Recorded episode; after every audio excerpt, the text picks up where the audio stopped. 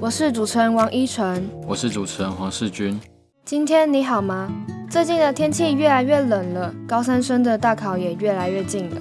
冬天的来临也暗示着学测的到来。哎啊，你书读完了吗？剩几周了哎。啊，当然不可能啊，怎么可能读完？像我这个理科生，学测要考的有国文、英文、数学跟自然，哪有读完的一天呢？对啊，何况那些到现在还不知道自己要读什么的人，甚至还要考社会。像我这种没目标的人，就只能报考五科，来确保自己不会因为缺少分数而上不了学校。哎，什么五科？我们这届开始数学被拆成了数 A 和数 B，这是六科哦。对没？六科的话更不可能读完了。这也是我们新课纲所产生的新体制，但也衍生出了很多问题。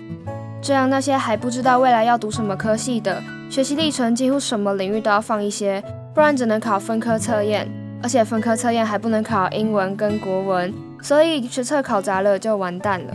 说到学习历程，这也是新的东西。从高一开始就要记录自己，把自己觉得对未来大学有效的文件上传。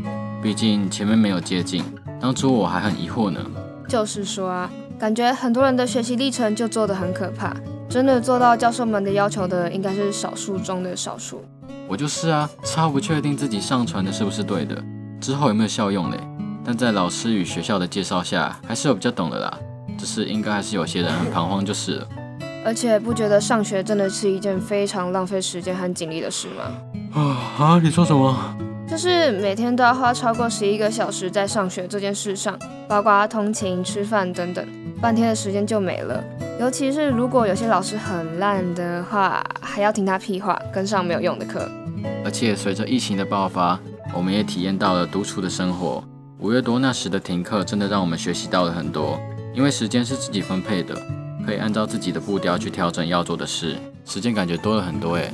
那时候的我每天都半夜读书，读到四五点，因为我在半夜的时候可以超专心的看书。在八点起床挂机上网课，假日的话就睡到十一点多，嘿嘿。哦，抓到，太夸张了吧？但对了，这也是上网课的好处，可以偷休息。午休的时候还可以直接往旁边的床上飞去。太舒服了，飞去。好的，我整天都躺在床上，还不只有午休。但是重要的课我还是有上了，比如我的数学拿了上高中以来的最高分。天哪！我停课之后那段时间，可是所有数学作业都有交，拿了一百分诶，好爽！骄傲屁哦，为一百啊！因为多了很多时间，我可是都有乖乖的写数学呢，还多了很多时间来写复习讲义。被关在家里，没什么事可以做。就会觉得应该去读书才对。对没？就有一个人哈，一模成绩很好，班排一，我十五名哎。那也是停课时才让我有这样的成绩啊！现在，唉，真的，每天都睡眠不足，回家就想睡觉，根本就没有精神去看书。在学校利用不重要的课看书的话，也会没有办法完全集中在上面，一定会分心。然后就有一个人上课的时候都一直在睡觉，不知道在干嘛。对不起，梅，啊，是不是很累嘛？某些老师还有学催眠术，一直在施咒语，我也没办法嘛。就是就是，还有最讨厌一直讲大道理的老师了。现在成绩一掉，对这时候的我们来说打击超大的。像我现在一直觉得我考不上我想要的学校和科系。没错，不管现在在收听的是大朋友还是小朋友，以前还没有什么感觉，但在高三的时候这样，就会感觉更加倍低潮了。而且成绩考差，自己觉得难过就算了。还会因此被家长及老师质问和责怪，让原本已经够难过的心情雪上加霜了。老实说，这样一直处于低迷的状态也不行，只能赶快调试过来，然后继续努力。这也是我们正在学习的地方呢。也可以找一些同伴们一起看书，互相鼓励监督。对课业有问题或心情低落的时候，也可以找对方询问或倾诉。啊，难怪老师一直说要找个同伴一起读书比较好，原来是这样。而且啊，我最近还因为考试压力而出现了很多奇怪的症状呢。嗯，你怎么了？像是肠胃不适啊，还有情绪低落等等的。对耶，我也会有一种开心不起来的感觉，还会常常想上厕所。嗯，那如果觉得压力很大的话，该怎么办啊？可以跟朋友们去打打球、聊聊天，或者寻求师长协助，好好放松自己。哦，我都是靠睡觉哎。睡觉皇帝大啦，在哭哦！吃饭皇帝大啦。哦，no no no no no，没睡饱怎么读书呢？睡觉时间的分配在这个时期可是超超超重要的。我连倒数六十几天都还在学习如何好好分配时间，要完蛋了啦！真的真的，每天都睡不饱，考试的压力还一直接踵而来，真的是人生中的其中一个大考验。除了放松自己，还要记得多想成功，少想失败，提升自己的自信心。学习本来就是一个无聊的事情，尤其是在我们复习的时候，总是会有大大小小的各种考试以及情况发生，而且每次的题型都是不一样的，所以难免会面临失误的情况发生。不过，我们千万不要被一次的失败就给打倒了，从此就对自己失去了自信。一次的失败并不算什么，像你啊，成绩考差了没事的，要多想想自己的成功，少想失败的事情，这样会提升自己的自信心。让自己更加勇往直前的走下去。嗯，经过这些日子，我也慢慢学习了很多。我还会告诉自己，只要尽力就好。面对高三的复习，其实大部分的人都已经非常努力了，因为这毕竟面临的是我们的大考，难免会有一些小小的挫折和失误嘛。当自己在面临各种考试和考验的时候，只要知道自己在平时的学习过程中已经尽了全力就好，不要太过于执着，不要想那么多，不要为已经努力过的结果太过在意。一次失败，两次失败，那没关系，只要努力了就会成功的，只要自己尽力了就可以了。哎，你真的学习了不少哎，看来这个阶段不仅是个考验，还是学习各种事情的机会。当然啊，为了考试，我真的不知道自己思考了多少次呢。有时心态快爆炸的时候，我还会听一些轻缓的音乐，缓解自己的情绪。面对学习的压力，焦虑的情绪一直一直增加着，这样根本没有办法好好的复习啊，会影响成绩的。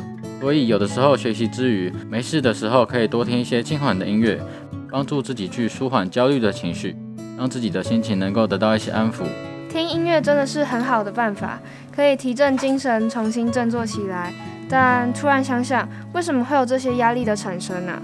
呃，我自己的话，有时候是担心自己的努力没有得到回报，会感到很自卑，还有会害怕自己没有达到自己满意的标准啊。哦，这我也会。